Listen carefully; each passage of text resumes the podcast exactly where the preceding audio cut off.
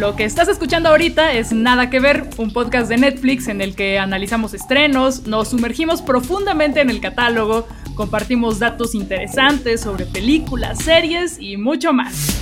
Yo soy Plaqueta y el último título que descargué en mi cuenta para poder ver en caso de emergencia, por si no tenía conexión, fue La Casa de Papel, porque una nunca sabe cuándo se necesite un poco de emoción en el transporte público.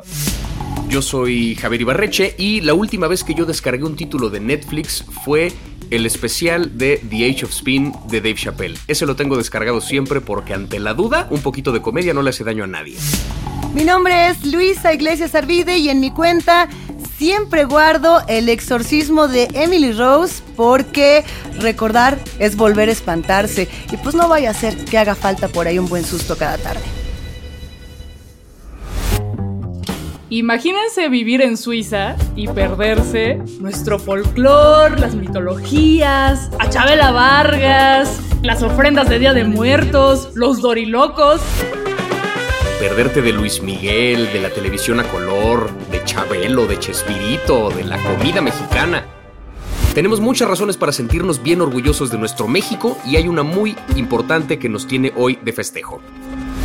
Por supuesto que estamos hablando del cine nacional, obvio. En este episodio de Nada que ver, celebramos el día, la semana, el mes del cine mexicano, así que arriba ese que se toman, lo que se anden tomando, vamos a festejar.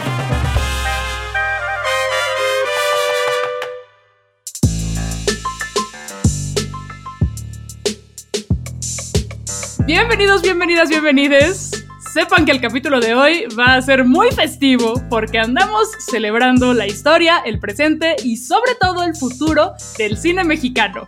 Por supuesto que sí, porque tenemos que aprender de dónde venimos para valorar dónde estamos y sobre todo proyectar a dónde queremos ir. Así que hoy haremos eso, la fiesta podcastera que nuestro cine merece en el mes de su día, repasando grandes títulos, recomendándoles todos los que pueden encontrar, por supuesto, en el catálogo de Netflix y hablando de nuestra propia relación con el cine mexicano. Esperemos que ustedes del otro lado también se emocionen recordando la primera película que vieron, su película favorita, la película que más los espantó, eso y mucho más. Oigan, ¿y cómo fue su primer acercamiento al cine mexicano? Yo me acuerdo de ver, por supuesto, en la televisión las películas de Pedro Infante y llorar, así yo súper chiquita llorando, ¡ay, Torito!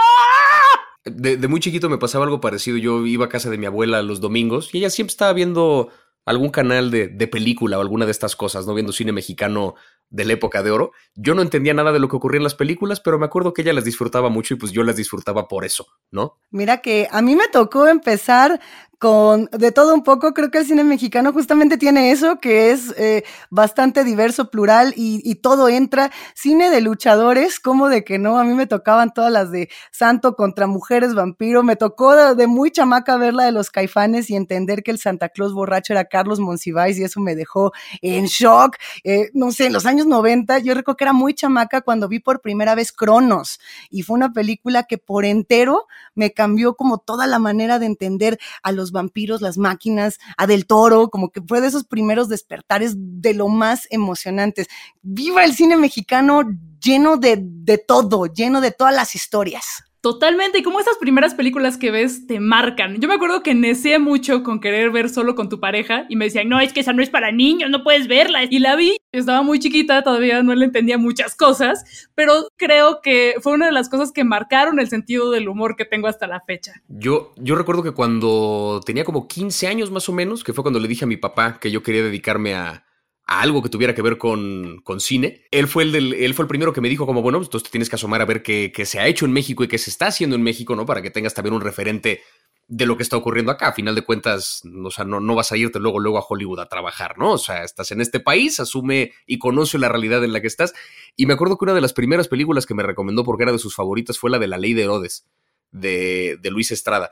Porque aparte hay una cosa chistosa que es que el protagonista de esa película, el personaje de Damián Alcázar, que se llama Juan Vargas, ¿no? Si no mal recuerdo, Juan Vargas es el nombre de mi tío, tal cual. Entonces había como una cosa chistosa donde luego lo molestaban porque se llamaba igual, este... Y me acuerdo que vi esa película y sí me cambió por completo el panorama porque fue, ah, esto es cine mexicano, ¿no? O sea, una historia de México vista desde los ojos de México, acerca de una realidad muy local, acerca de un pueblo en, en un pasado políticamente tortuoso, ¿no? Y de cómo la corrupción y la relación entre pueblo y gobernante con respecto a eso, me pareció absolutamente fascinante y ese fue como mi primer acercamiento al cine mexicano que dije, esto es lo que yo quisiera hacer. Y creo que es súper emocionante, Javier Plaqueta, imaginarnos cómo fue ese primer momento en el que nosotros nos acercamos y el primer momento en el que cada una de las personas que nos escuche o inclusive de hace muchísimos años pudiese haberse acercado por primera vez a una película. Imagínense por ahí de 1932, cuando estaba apareciendo Santa, esta película de Antonio Moreno, que fue como de esas primeras películas arrojadas, duras, eh, que tenían como esa parte muy erótica, muy inclusive prohibida, ¿no? Que estaba basado en esta novela de Federico Gamboa de los años 30. Yo no quiero ni pensar qué pasaba con la gente que por primera vez fue a la sala y dijo, ¿qué rayos estoy viendo? La primera película, además, que en su tiempo estaba usando esta técnica de sonido directo, que era la de los hermanos Joselito y Roberto Rodríguez, ¿no? Eso en los años 30. Y nos vamos hacia los 40, 50, 60 y empezamos a ver que los públicos cambian, que la gente se va emocionando con todas las historias y que el cine mexicano siempre ha estado muy atento. Creo que es algo que me encanta del cine mexicano y es que pone una puntual atención en la realidad que le está tocando experimentar. Bueno, y algo interesantísimo del cine mexicano es que el primer gran desarrollo que tuvo fue en el cine documental, porque justo cuando llegó eh, toda la tecnología cinematográfica fue que explotó la Revolución Mexicana. Y entonces, pues no se iban a poner a hacer el sexo, pudor y lágrimas de la época, sino que de pronto existía esta tecnología para registrar todo lo que estaba pasando.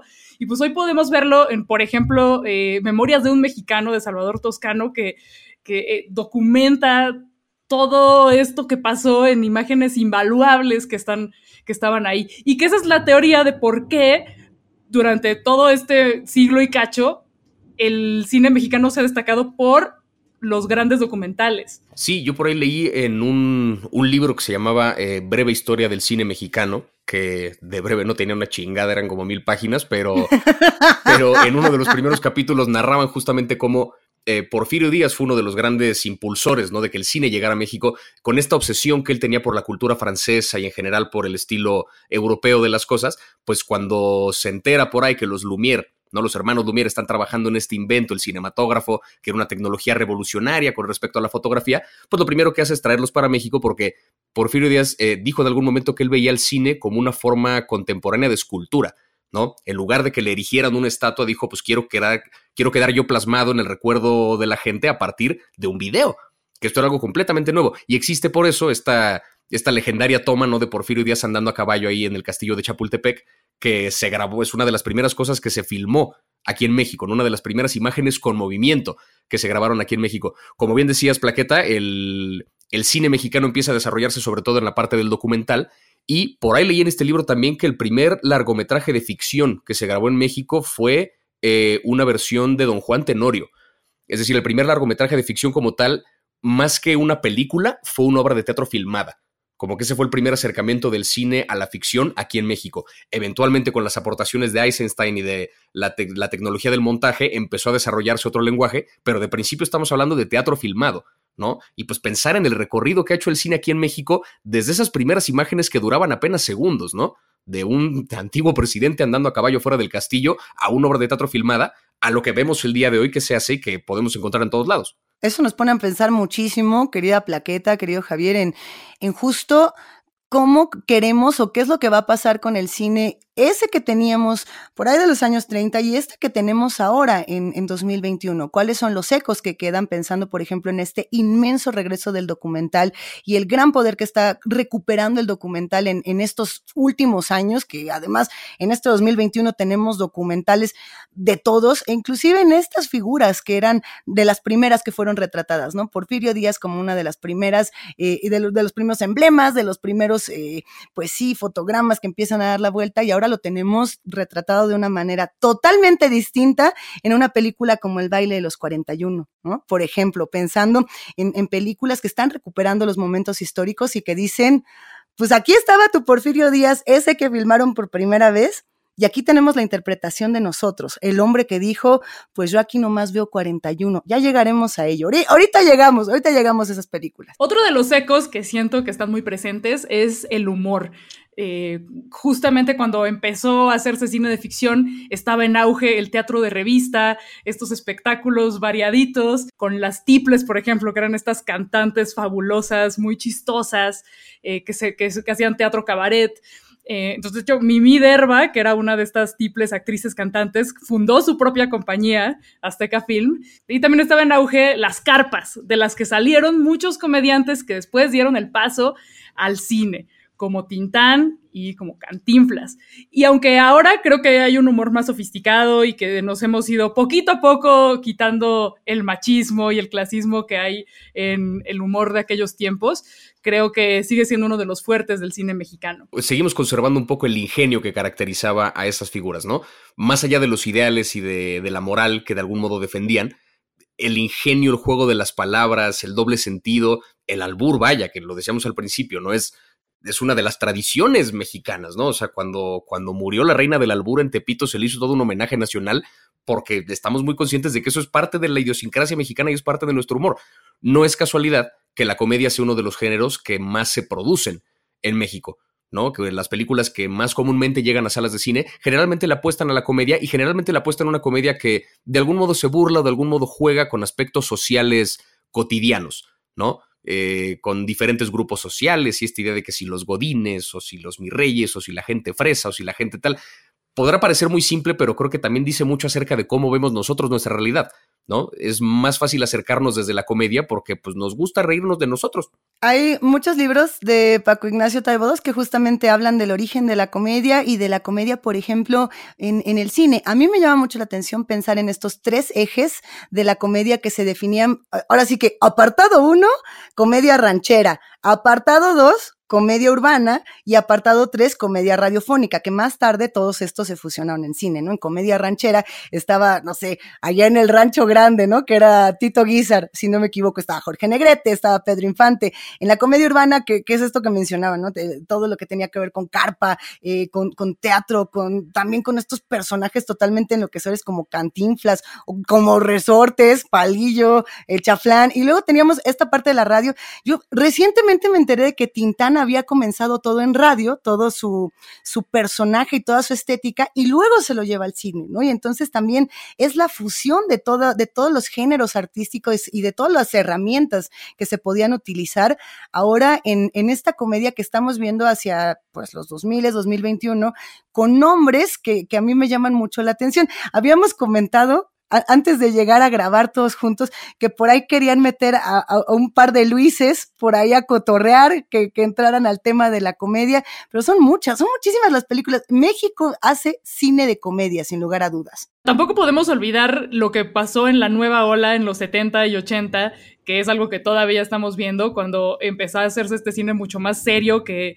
rechazaba la comedia ranchera y rechazaba todo lo de la época de oro con cineastas como Felipe Casals, como Ripstein, eh, como eh, Jaime Humberto Hermosillo, y que eso sigue, sigue pasando y sigue siendo muy importante. Este cine que denuncia, que muestra la sordidez de las cosas que pasan en México tal cual, sin concesiones y sin edulcorar y sin maquillar. Oye, Canoa es una de las películas más espeluznantes, ¿no? Pensando en estas basadas en hechos reales de Felipe Casals, Pesadilla garantizada, pero de, la realista, de la buena, pensando, en el Apando también era de, de, Casal, si no me equivoco, también por ahí estaba Las Poquianchis, un, director completo que define todos los años 80, los 70 y los 80, ¿no? del cine, por así decirlo, creo. Sí, y una cosa que discutimos hace un par de episodios cuando hablábamos de red privada, ¿no? Y de toda la historia de Manuel Buendía, como eh, pues la presión que existía sobre los medios y la censura que había para expresar un montón de ideas y sobre todo para la crítica en contra de los sistemas de poder, pues impedía que se hicieran un montón de cosas.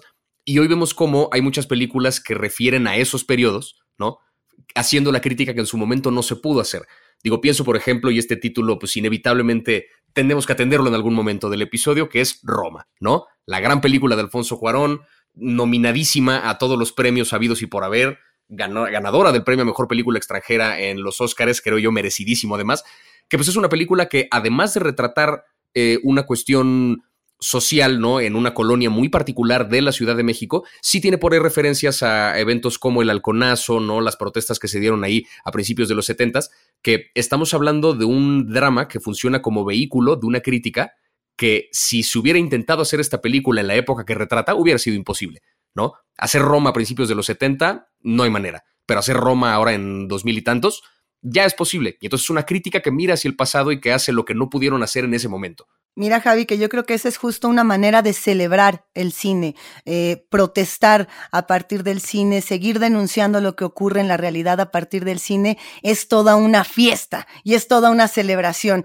Que Roma pueda hablar del halconazo en 2021 implica que los jóvenes estudiantes de 2021 pueden recuperar lo que ocurría en los años 70, el 10 de junio de 1971, repensar que la protesta estudiantil que tenían los jóvenes de la Universidad Autónoma de Nuevo León tenía una causa y que sigue teniendo un eco hasta nuestros días, ¿no? Eso es digno de celebrarse. Películas, justo, que puede uno encontrar en Netflix con gran facilidad y que además están recuperando causas, que están recuperando reclamos y que celebran que existan todas esas voces. Por ejemplo, está 719, esta película de 2016, que es La Hora del Temblor, así la pueden encontrar, eh, que, hijo, las actuaciones, ¿no? Son Demian Bichir y Héctor Bonilla, atrapados en los escombros de 1985, debajo de este edificio de siete pisos.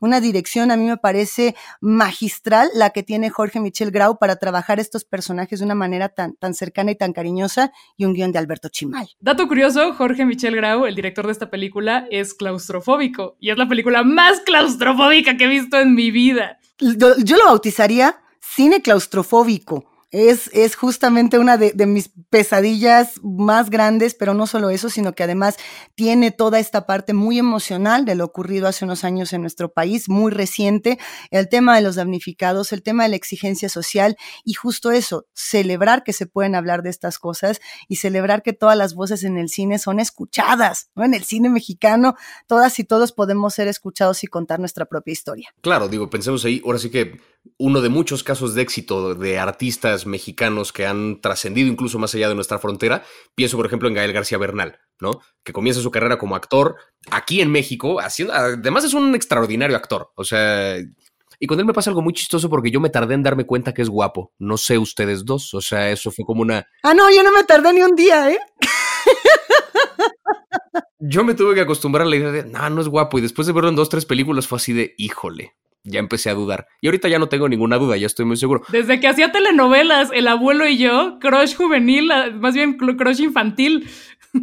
Pero bueno, a lo que voy con eh, una figura como la de Gael García, ¿no? Que vemos cómo comienza eh, como actor haciendo cine aquí en México, empieza poco a poco a hacer eh, cine también como actor en, en, Estados Unidos, ¿no? Se empieza a meter en Hollywood y que de pronto ya está también dirigiendo sus películas, ¿no? En Netflix está también la película esta de Chicuarotes, ¿no? La segunda película que dirigió Gael García Bernal, que además es una película que retrata como una realidad muy cruel, muy cruda, en un espacio también muy específico, ¿no? Ocurre en un, en un pueblo que se llama eh, San Gregorio de Atlapulco, ¿no? De ahí el nombre de la película, que es Chicuarotes, que es el nombre de un chile endémico de esa zona.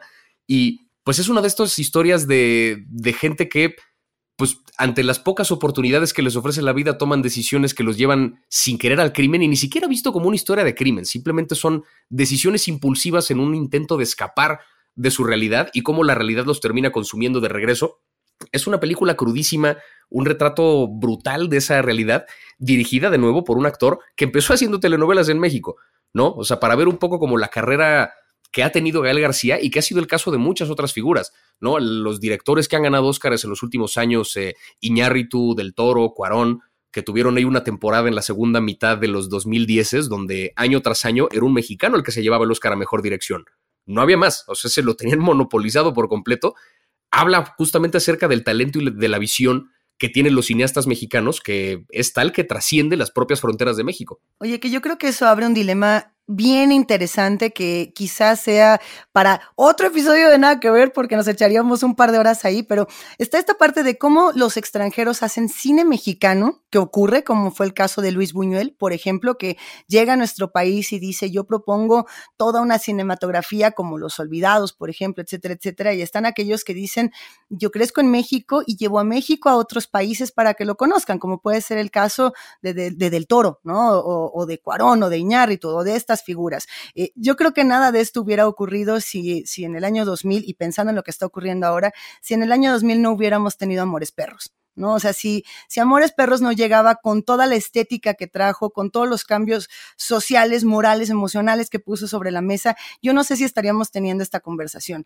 O yo recuerdo el año 2000, para mí era escuchar Titán y decir corazón, mi corazón y regresar cada minuto de mi existencia, amores perros. No sé si a ustedes les pasó eh, todo el soundtrack, todas las actuaciones, todo lo que estaba ocurriendo, toda la historia me parecía totalmente revolucionaria, me pareció un acto fuera de serie que además no, no, había, no había otro, pues. Totalmente. Para mí, Amores Perros fue. Yo estaba en la prepa, entonces fue. Eh, la vi en esas salidas de prepa que vas con tu bola de amigues al cine. Y, y fue tan impresionante porque, a pesar de que ya había visto algunas películas mexicanas que me gustaban mucho, no estaba consciente de que se podía hacer algo tan grandioso, tan brutal. Sí me dejó muy impresionada. Y después la fui a ver con mi mamá, la, vi con otros amigues, con el crush, esas películas que vas a ver varias veces. Sí fue, me parece que un antes y un después. Yo esa película la vi más tarde porque, eh, esto lo digo con vergüenza, pero tengo 27 años, yo sé, una disculpa a quienes les ofenda mi juventud. A nadie le ofende, a nadie le ofende. Eres un chavo que tiene alma de qué? Alma de genio. un rookie chavo. Más o menos, sí, un rookie chavo, sería como el contrario, ¿no? Em, yo recuerdo que, pues, esa película, la de Amores Perros, salió cuando yo tenía seis años, ¿no? Evidentemente no la vi en ese momento. Qué bueno que mis papás fueron responsables y no me metieron a la sala de cine a ver esa película. Pero la vi unos cuantos años más tarde, después de que ya había sonado la película, de que ya se había hablado, mucho al respecto. Y pues me habían advertido, es una película fuerte, tiene un par de momentos donde sí te vas a quebrar. Eh, Nel, ya vi Scarface, nada me afecta, no cuál. O sea, cuando vi Amores Perros sí superó todas las expectativas que tenía en cuanto a la potencia del mensaje, en cuanto a la crudeza de las imágenes. Y además creo que fue la primera película eh, coral digamos que vi. Porque fue la primera película que no partía de un protagonista, no era una historia como propiamente lineal, sino que es esto muy al estilo de Iñárritu, de mezclar diferentes tramas y las diferentes perspectivas de una misma historia que chocan en un punto en específico. Como ejercicio narrativo por sí solo me pareció una película brillante, pero encima tienes esta fuerza, encima, encima tienes estos mensajes es hay un antes y un después de Amores Perros, coincido completamente. La escena del choque de Amores Perros. Fue una de las primeras escenas que se filmó con, con toda una eh, expectativa muy fuerte, con, con, muchos intentos además, con, con, yo creo que recuerdo mucho haber visto cómo se, cómo se realizaba. Hubo muchas eh, cápsulas que pasaban en televisión en nuestros tiempos de quiere usted ver cómo se hizo la escena de Amores Perros del Gran Choque, pero por supuesto, ¿no? Y hasta le ponías así como de, a ver, súbele al volumen porque no había, no había streaming para ponerle su pausa y ver qué estaba sucediendo, ¿no? Y, y te dabas cuenta de que la Ciudad de México se estaba transformando en un personaje como tal y, esto que después comenzó a repetirse en, muchas otras películas, que la propia Ciudad de México o los otros espacios de nuestro país, que han sido muchos, se transformaban en protagonistas, ¿no? Otras películas que han recuperado a las ciudades como protagonistas, no sé,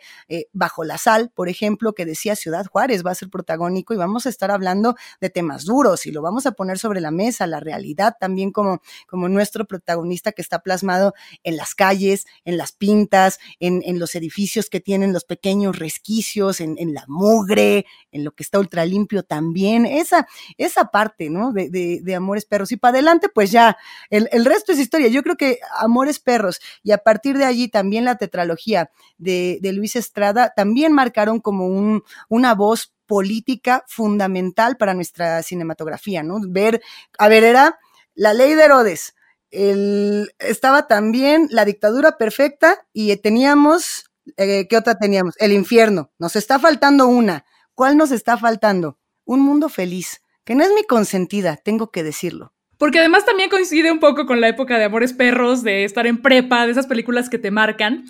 Y además todo el escándalo que la rodeó. Era como, ah, la quisieron censurar, pero le salió el tiro por la culata y ahora todo el mundo la quiere ver. Todo el mundo estamos ahí formados para verla. Le fue súper bien. Sí, yo creo que, o sea, de, de, las tres que se pueden encontrar hasta ahorita en Netflix, que son justamente La Ley de Herodes, El Infierno y La Dictadura Perfecta, creo que El Infierno fue la que perfeccionó un poquito la cuestión del humor negro. O sea, creo que es donde lo lleva más al extremo, por así decirlo.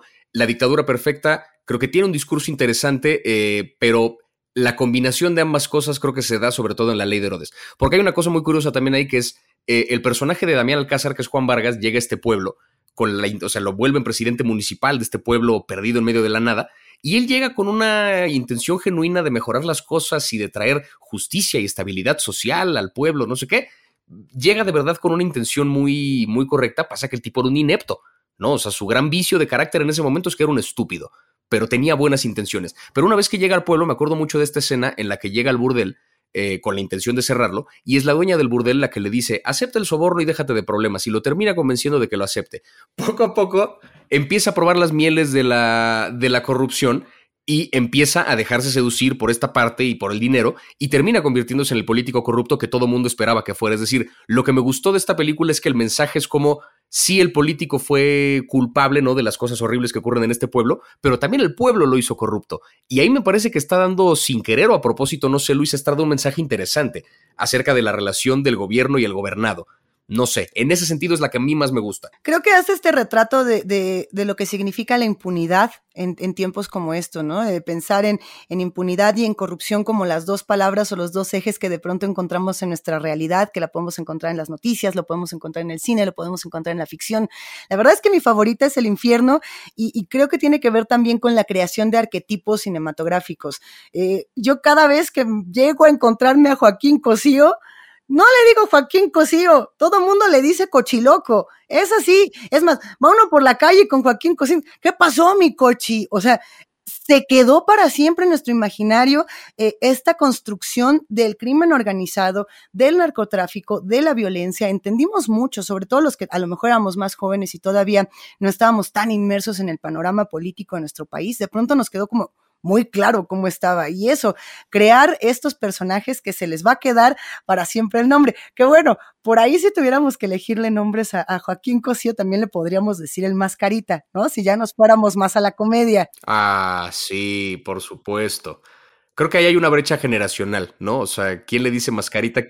Pues yo creo que, o sea, si, si tu primer referente de Joaquín Cosío es Mascarita, creo que ya tienes una edad que supera la del cochiloco, ¿no? O sea, la de si tu referente es ese otro creo yo. Si, si escuchas en la calle, te dejaron porque estás bien pinche visco y te despierta, te, te, te, hace un trigger así de, ¡ay, ya me enojé! Es porque, eh, porque matando cabos es anterior.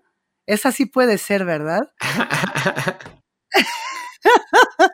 Puede ser, no sé. Es que las dos son muy icónicas además y son dos grandes roles de Joaquín Cosío, que qué pedazo de actor ese señor. O sea, he tenido la fortuna de verlo en teatro y es, es, un monstruo, o sea, se come el escenario, es de verdad, y pues es hora encierro de una, encierro de una pantalla, pues bueno, Oye, y hablando de, películas que tienen parte política, que tuvieron escándalo, que tuvieron también esta parte de dramaturgia, de teatro, ahora sí que mezclando un poco todo lo que estamos comentando, yo recuerdo mucho el, año, el momento en el que en México se estrena El crimen del padre Amaro, ¿no? Y, todas las críticas y todo el no, no, no, no podemos proyectar esta película porque, bueno, pues estábamos haciendo blasfemia, era por ahí del glorioso 2002, si no me equivoco, cuando salían políticos a decir, esa película no puede ser, y entonces, ¡zas! ¿no? Doble venta, trancazo en taquilla, Crimen del Padre Amaro, que además escrita por uno de los dramaturgos más interesantes, Vicente Leñero, a mí me, me llena, me fascina, me apasiona. Creo que es alguien que, que se tiene que recordar constantemente, que además dio talleres y dio muchas clases a jóvenes escritores y que, y que bueno, pues puso sobre la mesa una historia que al final del día yo no sé si era tan polémica, pero el escándalo detrás de la proyección era lo que lo hacía divertidísimo. Claro, yo hoy me escandalizaría porque dice mentiras sobre el aborto y porque tiene esta cosa de no anden abortando, ¿no? Pero, pero claro, creo que ahí sí ha habido un enorme cambio, como que ya entendieron que si intentan censurar películas, les va, va a ser al revés, va a ser un efecto Barbara Streisand. Pues es que, ¿cuál es la lógica? ¡Ey! No vean esto. ¿Qué cosa? Esto que estoy señalando, no lo vean. Pues sí, o sea, ¿Cuál es la lógica detrás de eso? Claro que la va a querer ver más gente. Si, si uno quiere que los más jóvenes se acerquen a un libro, a una película, a un disco, a un cómic, a cualquier objeto artístico, lo mejor que uno puede hacer, y sé que esto es un consejo extraño, pero es decir, no lo veas, ¿no? Y eso fue lo que pasó, por ejemplo, con libros como El guardián en el centeno de Salinger, que decían, eh, no lo vayas a leer porque este libro genera criminales y asesinos. Y no falta que todos los jóvenes estadounidenses, ingleses, mexicanos y demás dijeron, pues, ¿qué, ¿de qué se trata? El guardián en el centeno, ¿no? Lo mismo con, no sé, Aura de Carlos Fuentes, que también tenía sus reversiones y sus reinterpretaciones. Todo el mundo dijo,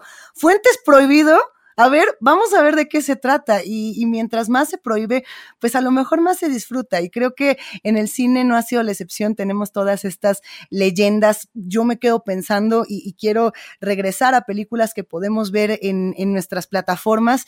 En, esta que yo decía hace un rato, ¿no? La, de, la del baile de los 41, que fue una suerte de, leyenda prohibida, en, inclusive en, la propia historia queer de nuestro país. El baile de, nuestro, de, de los 41 está haciendo referencia al 17 de noviembre de 1901 esta emblemática redada policial durante el régimen de Porfirio Díaz, regresando a los inicios, donde, bueno, pues es esta fiesta donde 21 hombres se visten de hombre, 21 hombres se visten de mujer y bailan y, y son detenidos, ¿no? Y de una manera muy fuerte. La película está fuertísima, véanla o más bien voy a decir, no la vean para que todos vayan corriendo a verla. Así, de verdad, ay, yo, yo no, yo difícilmente yo me pongo roja viendo una película y ahora sí estaba colorada, colorada, colorada con Alfonso Herrera y con Emiliano Zurita, hijo se pasó, se pasó. Pero bueno, el punto de esta película y de esta historia en particular, basada justo en un hecho real, es que cuando Porfirio Díaz recibe la lista de estos 21 hombres y 21 eh, hombres vestidos de mujer que se dan por número 42, él encuentra a su yerno, ¿no? Eh, eh, no es spoiler porque es historia real, vean la película, pero bueno, es, es buenísimo porque en ese momento Porfirio Díaz toma la lista y dice, pues aquí yo solamente leo 41, ¿no? Quitando a su, a su yerno de esta lista y borrándonos un pedazo de, de la historia queer de nuestro país, una historia que recupera Mónica Revilla, que es además guionista de Somos, serie de la que ya hablamos aquí en, en Nada que Ver, y es también guionista de La Casa de las Flores. Entonces, creo que hace un, como un muy buen círculo entre el crimen, la violencia, la parte que tiene también que ver con el glamour, con, con la diversidad sexual que proyecta esta serie. Y bueno, pues aquí hace una muy buena emulsión en el baile de los 41, que ha tenido críticas de todas. A mí la verdad es que, ¡ay! La disfruté, la disfruté muchísimo y, me dejó con, con muchas preguntas, además de cómo es nuestra historia y de todo lo que no conocemos de la historia de nuestro país. Otra película que quiero recomendar que es basada en hechos reales y que sigue siendo muy polémica es Gloria, basada en la historia de Gloria Trevi. Eh, el guion es de Sabina Berman, hizo una investigación periodística exhaustiva de este caso que Christian Keller, que es un holandés, me parece, dijo, aquí hay una película, yo la quiero contar. Entonces salió con Sabina y fue complicadísimo hacerla, tuvieron problemas con la misma Gloria, con...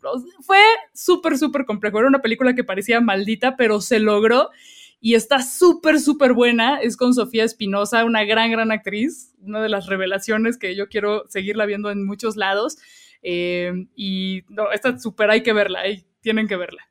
Y otra basada en hechos reales, de la que me acordé ahora que hablabas de cómo se pueden narrar desde el presente hechos muy duros del pasado, es La Cuarta Compañía, que habla de un equipo de fútbol americano en la cárcel de Santa Marta, y la de hombres, y que en realidad pues no es un equipo de fútbol americano, sino que es un grupo para hacer eh, más actos delictivos, pero ya manejados por la policía y por el jefe de la Procuraduría. Entonces, es muy dura también, pero hay que verla. Es que lo que luego es brutal acerca de estas películas, ¿no? Que están basadas en hechos reales y cómo, cómo de pronto en, he visto mucho, ¿no? Que el cine mexicano rompen un poquito la frontera entre qué tanto está basado en hechos reales, qué tanto es una ficción. Eh, volviendo un poquito al caso de Roma, ¿no? Que estamos hablando de una película que es un drama, que pues es una ficción, pero que sí tiene algunos elementos biográficos y que alude a un evento que sí ocurre en la realidad, que es el halconazo, ¿no? En ese sentido pienso también en esta película eh, premiadísima también, eh, si no me equivoco es la ópera prima del, director, que es la de Ya no estoy aquí. Esta película acerca de un, un joven, ¿no? Que vive en Monterrey, que eh, de repente se ve involucrado ahí en el lugar equivocado, en el momento equivocado, en una situación de crimen y tiene que huir a Estados Unidos, pero pues llega solo a Nueva York no habla inglés, no conoce a nadie, no tiene manera de conseguir de trabajo, y lo único que sabe hacer este tipo es bailar.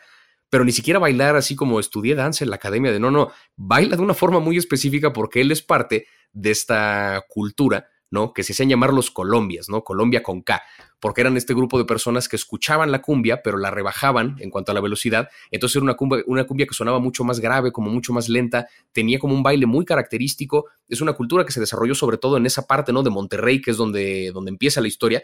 Entonces a mí me llama la atención cómo esta es una película que juega un poquito como los límites entre diferentes géneros, ¿no? Bien podría ser una historia basada en hechos reales, creo que raya incluso un poquito en el documental, porque pareciera que nos están queriendo mostrar un poco cómo funciona este mundo y esta cultura específica que hay dentro de la ciudad de Monterrey, ¿no? Que son los Colombias, pero también se convierte en un drama, pues, del viaje, ¿no? Del protagonista, el viaje del héroe, de cómo va a Estados Unidos y, y con qué transformación regresa a México. Esa película es brutal. Solito el enterarte acerca de esto de la cumbia rebajada, a mí me parece fascinante porque además la música genuinamente me gustó. No sé a ustedes, yo me bajé una playlist en cuanto acabé de ver la película.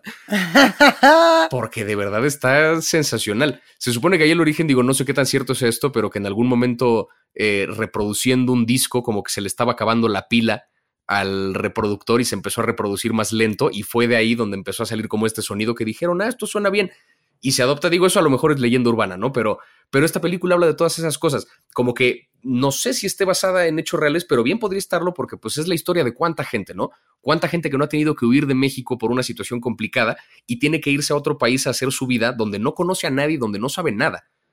¿No? Esa historia es brutal. Si no han visto esa película, la recomienda el mismo Guillermo del Toro. Véanla. Está buenísima y, y, además, cuando se acabe esta pandemia, Javier, nos vamos a ir a una fiesta de cumbia rebajada, te lo prometo. Ya sé hasta dónde nos vamos a ir, vamos a armar un fiestón, pero ahora que acabe la pandemia con calma, mientras todo eso sucede, tenemos mucho rato para maratonear, para armar nuestras listas de cumbias, para elegir a nuestros cholombianos favoritos y decir, estos son los que nos gustan, por aquí, por acá le podemos ir entrando.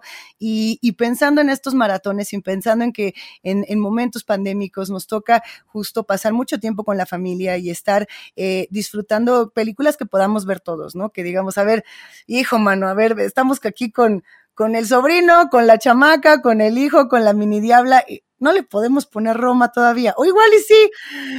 O igual y sí con la cobija de la censura, ¿no? La del meme de, ah, santo, santos cielos, vamos a poner esto aquí a lo mejor podemos elegir unas que nos gusten a todas y a todos. Hay para todo público. Venturosamente Netflix tiene un catálogo muy sabroso en películas animadas que están muy divertidas. Yo personalmente quiero recomendar, a mí me llegó muchísimo la película de Camino a Jico y, y creo que, creo que a todos acá nos gustó. Coincidimos en que tiene una ternura y una capacidad generosa de compartir los problemas de la desigualdad social, del cambio climático, del despojo de territorio en nuestro país. Es la historia de cómo, bueno, pues eh, los habitantes de un pueblo deciden organizarse y hay una parte que tiene que ver con lo social, la organización de un pueblo para defender sus tierras de, de las minas y, y, de la, pues, pues sí, de un poco de la toma extranjera de los recursos mexicanos. Eso por un lado y por otro lado tiene toda esta parte sobrenatural que es una gozadera. Ahora sí que tiene, tiene las dos explicaciones, tiene el doble juego, donde inclusive podemos ver además todas estas criaturas que pertenecen a nuestra tradición, a nuestra cosmovisión, ¿no? Eh, tenemos por ahí a, a, un ser que si no me equivoco es Alex Lora. No quiero quemar muchísimo, pero el doblaje. El tlacuache, sí, es Alex Lora. Sí, sí, sí, sí, sí. Sí, es Alex Lora. Oye, qué gozadera. Qué gozadera con el doblaje de esa película. Es, es una película que, hasta donde tengo entendido, es, dirigida por Emilio Cabello. Ahora confirmo eh, ese dato. De verdad, está, está muy bella. La, la, animación es, es muy, ¿cómo se dice? Muy directa, muy a lo que va, muy concreta, no está buscando eh, mayores pretensiones que contar una historia bellísima y que todos los que nos sentemos frente a la pantalla digamos, ay sí, vamos a salvar el territorio, órale, órale, activismo, de un buen vez. Tenemos una categoría muy especial que es películas con Luis Gerardo Méndez, adorado, talentosísimo, diverso. No sé cómo me siento con esta categoría, tengo que decirlo. Soy fan quiero ser fan y a la vez no estoy tan segura de si soy fan o no. O sea, eh, necesito sentarme así frente a frente con Luis Gerardo y charlar. Ay, fíjate que, yo, estaba... Solo bajo esa circunstancia vamos a decidir si nos cae bien o no, decías, como pretexto para invitarlo. Lo tenemos que conocer, lo tenemos que ver, nos tenemos que sentar a, echar el cafecito y demás. Eh, eh, ¿Qué personajazo? ¿Con qué película quieren empezar? Yo ahorita digo cuál es la mía. Yo, la más reciente película que vi de Luis Gerardo Méndez que me encontré en la plataforma fue esta película de Bayonetta, que recuerdo que cuando le estaban anunciando tenía ganas de verla, no sé por qué se me pasó, bendito Netflix ya la trepó al catálogo. Es la historia de un boxeador, ¿no? Que interpreta a Luis Gerardo Méndez. Eh, comienza con una secuencia en la que va terminando una pelea, está llorando, está muy devastado por algo que claramente acaba de pasar en el cuadrilátero. No sabemos qué es, pero corte a unos cuantos años más tarde él está viviendo en Finlandia, está trabajando para su entrenador y están juntos entrenando a un boxeador escandinavo que va a pelear contra un mexicano por el título al campeón del mundo peso welter, me parece. Y entonces lo tenemos ahí en Finlandia, un boxeador venido a menos, sufriendo porque su carrera terminó pues de manera abrupta después de esa pelea que de manera abrupta después de esa pelea que vimos al principio de la, de la película es medio Es un Mickey Rourke sufriendo. De alguna forma, pero, pero acá no es, pero no es un boxeador viejo, retirado, donde ya pasaron sus mejores épocas, sino que al contrario, estando en el mejor momento de su carrera, teniendo todavía varios años de posibilidades delante de él, fue donde decide él cortar su carrera por algo que ocurrió al principio que conforme avanza la película nos explica. No lo quiero decir porque pues, sería un gran spoiler, es parte del por qué, no el descubrir precisamente qué fue lo que ocurrió en esa pelea que lo hizo retirarse, pero de pronto me recordaba un poco como una versión más más realista, más cruda de, una especie de Rocky, porque estamos viendo un boxeador que sabe que tiene talento, sabe que tiene las capacidades, pero está atormentado por una cosa ahí de su pasado que no le permite trascender. Está viviendo además en Finlandia, ¿no? La, una buena parte de la película están hablando, están hablando en inglés porque pues está con estadounidenses y con escandinavos y demás. Eh, y, empieza la película justo con que están entrenando al posible futuro campeón del mundo.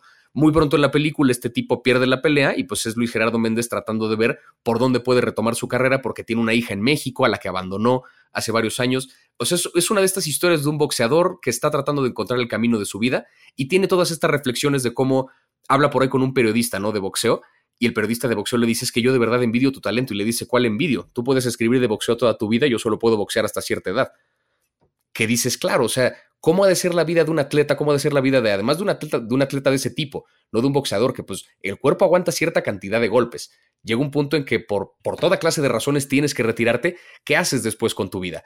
Lo dice en algún momento en una frase que es cuando estás sano y tienes hambre, a nadie le importa lo que te pase. En cuanto empiezas a ganar buen dinero, tu doctor te dice, ya no pelees. Qué terrible historia, ¿no? Qué terrible vida la del boxeador, siendo además el box uno de los deportes donde México ha demostrado su excelencia a lo largo de los siglos, de los siglos, de los siglos, pues esta película creo que es un buen retrato de eso y una realidad un tanto triste para un boxeador. Está sensacional. Es una película, un ritmo un tanto lento, no, no, es un, no esperen una película de acción, no esperen mil peleas todo el tiempo, pero es un drama muy interno, muy, eh, muy introspectivo, digamos, y Luis Gerardo Méndez lo hace sensacional en esta película. En un papel totalmente distinto, Luis Gerardo Méndez está en tiempo compartido, que es la historia de, Luis Gerardo Méndez que llega con su familia, con su esposa y con su hijo a una, un, un como departamentito en una playa y resulta que lo sobrevendieron y que van a tener que compartirlo con otra familia. Por ahí anda Andrés Almeida en un papel muy divertido.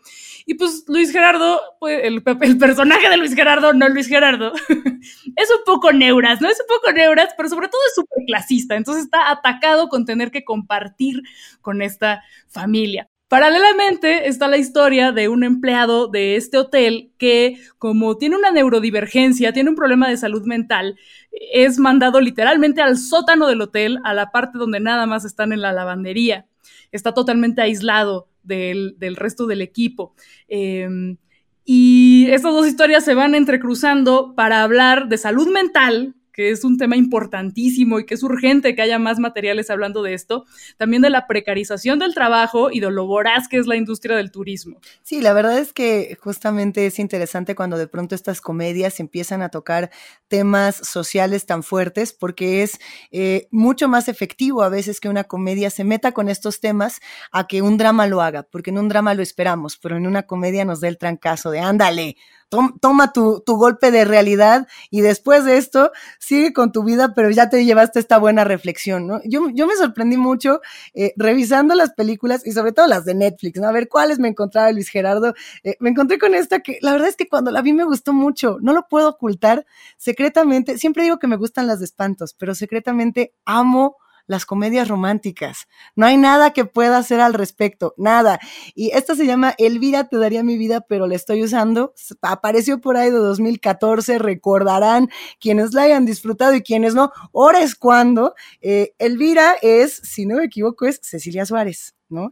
Y, y, bueno, pues ella tiene 40 años, tiene dos chamacos, la vida va bien, está casada con Carlos Bardem, todo bien, y de pronto el vato dice, aguántame, voy por unos cigarros y ahorita regreso. Y, no sé por qué esta historia me suena conocida, pero pues no volvió, ¿verdad? Así se va, no vuelve y esta mujer dice, yo aquí me voy a enterar. Yo me voy a enterar de todo lo que pasó. A mí se me hace que este vato se ha de haber ido con la amante y de aquí no nos vamos hasta que no nos enteremos. Y la película está hablando justamente de, de un encuentro romántico en el que, bueno, pues estamos a punto de presenciar como de la nada eh, va a haber un enamoramiento con Luis Gerardo Méndez. No lo voy a contar todo, no se vale contar, pero sí se vale decir que, que, uno queda bien contento y bien enamoradote. Y que además la música de esta película no tiene desperdicio, no tiene desperdicio. Por ahí aparece la versión de Suavecito, la de Julieta Venegas, y es que ya desde ahí uno dice. Lo dijiste y se me pegó la canción. O sea, entró a mi cabeza inmediatamente. Sí, sí, sí. Ya la tienes ahí, ya la tienes ahí. También está Mandititita eh, con, con, la criada. Eh, no recuerdo. Está Ana Gabriel con la de Y aquí estoy. Oh, bueno, trae un soundtrack sabroso, trae una producción buena y trae toda la diversión. O sea, de verdad, no se pierdan esta película. La dirige y la escribe Manolo Caro. Y es justo eso, es una comedia romántica a la que hay que entrarle. No quiero que nos vayamos sin mencionar películas dirigidas por mujeres, que hay algunas que están increíbles y creo que todas estas directoras son talentosísimas y hay que seguirles la pista porque nos van a seguir dando películas inmejorables. Una de ellas es Semana Santa de Alejandra Márquez Abella, que más adelante hizo Las Niñas Bien. Esta es una película muy sencilla, una historia muy sencilla sobre unas vacaciones en las que obviamente las cosas se complican y es con adorado, ídolo, guapísimo Tenoch Huerta. Entonces hay que verla. También está Selva Trágica de Yulene Olaizola sobre colonialismo, sobre la explotación de personas indígenas, sobre la discriminación a personas negras. Es una película muy hermosa, con una fotografía que es para deleitar la vista. Y también está El silencio es bienvenido de Gabriela García Rivas, que es una película durísima de cómo la violencia en México rompe con la cotidianidad que creo, Plaqueta, nos podemos quedar con esa reflexión. Hemos hablado mucho de, de, cine mexicano, estamos festejando, nos la estamos pasando con mucha risa, con mucho entusiasmo y de pronto no, no, nos damos cuenta de que casi todas las películas que hemos mencionado han sido dirigidas por hombres. Esto desde los años 30 hasta 2021. ¿Cómo hacemos que, que las mujeres, cómo celebramos a estas mujeres así, ¿no? mencionándolas, invitando a todas, a todos a que se acerquen a estos títulos? Y a que se acerquen a las historias también de estas mujeres, a que las escuchen contar si les ha costado trabajo entrar a la industria cinematográfica, si ha sido un recorrido fácil, difícil, tortuoso, eh, digno de, contar, de celebrar. Creo que si no ponemos atención a estas mujeres nos está quedando un hueco, un, un gran pendiente en el cine mexicano. Sí, que creo que en general esa, esa misma lección creo que podríamos aplicarla en general hacia el cine mexicano, ¿no? La mejor forma de celebrarlo y la mejor, la mejor manera de, de hacer que siga creciendo, pues es mirándolo, es observándolo, es consumiendo este contenido. Eh, por ahí, Francisco Hinojosa tiene un ensayo muy divertido que se llama Tostador Traducido, que es un texto. ¡Ah, es buenísimo! Es un texto donde él toma como pretexto las instrucciones traducidas de un tostador Hamilton Beach. Instrucciones que claramente tradujo un programa de computadora que inventa palabras, no hay ningún sentido gramatical. Claramente tenían que legalmente adjuntar unas instrucciones, tenían que estar traducidas. Poco importa si están bien traducidas y menos importa si se entienden. Total, él hace una reflexión, ¿no? Como de manera muy irónica, dice, o estas instrucciones las tradujo un programa de computadora, o el señor Hamilton y el señor Beach no solo van a enseñarnos a tostar pan, sino que nos van a enseñar a hablar español. Va más allá con esta reflexión y habla de cómo no es la primera vez que, Estados Unidos trata de enseñarnos nuestra propia cultura, ¿no? Dice que pues, Estados Unidos fue el que decidió que la comida nacional son los burritos, fue el que decidió que el holiday nacional por excelencia es el 5 de mayo, eh, ¿no? Y, a manera de broma termina el ensayo diciendo, por ahí algún día los voladores de Wisconsin serán más populares que los de Papantla. Y se avienta un montón de observaciones como estas. A lo que va con este ensayo, creo yo, es a que hemos visto durante muchos años, ¿no? A México a través de los ojos de Hollywood. Y no está mal. Al final sí es importante y es interesante ver cómo, cómo otros países observan a México, no siempre con este filtro sepia, siempre en el desierto, siempre con botas, siempre con bigotes, es importante ver cuál es la visión que tienen de nosotros, pero creo que es todavía más importante ver a México desde los ojos de México. Independientemente de que sea una comedia de lo más superficial, independientemente de que sea un retrato crudo de una realidad eh, poco conocida, independientemente de que esté basada en hechos reales, documental, comedia romántica, lo que sea. Cine mexicano hecho por mexicanos es una forma de ver a México desde los ojos de un mexicano. Y eso siempre es importante y eso siempre va a hacer crecer nuestra cultura. Entonces, celebremos el cine nacional viendo el que sea, con que sea nacional, pero viéndolo.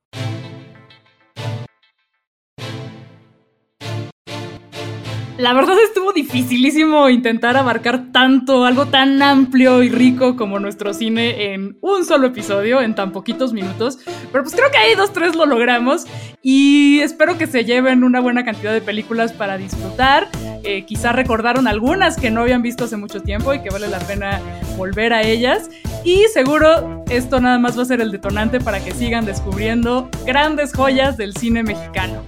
Pero por suerte esto apenas empieza y Netflix estará celebrando el cine nacional durante todo el mes de agosto de 2021.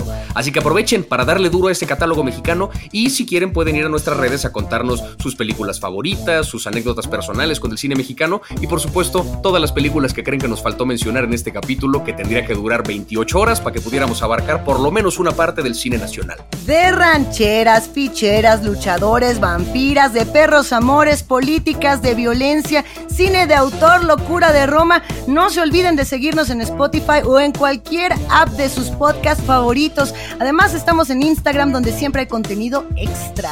Nosotras, nosotros somos Plaqueta, Javier y Luisa y esto fue Nada que ver, un podcast de Netflix producido por el equipo de Posta. Gracias por escucharnos. Hasta la próxima.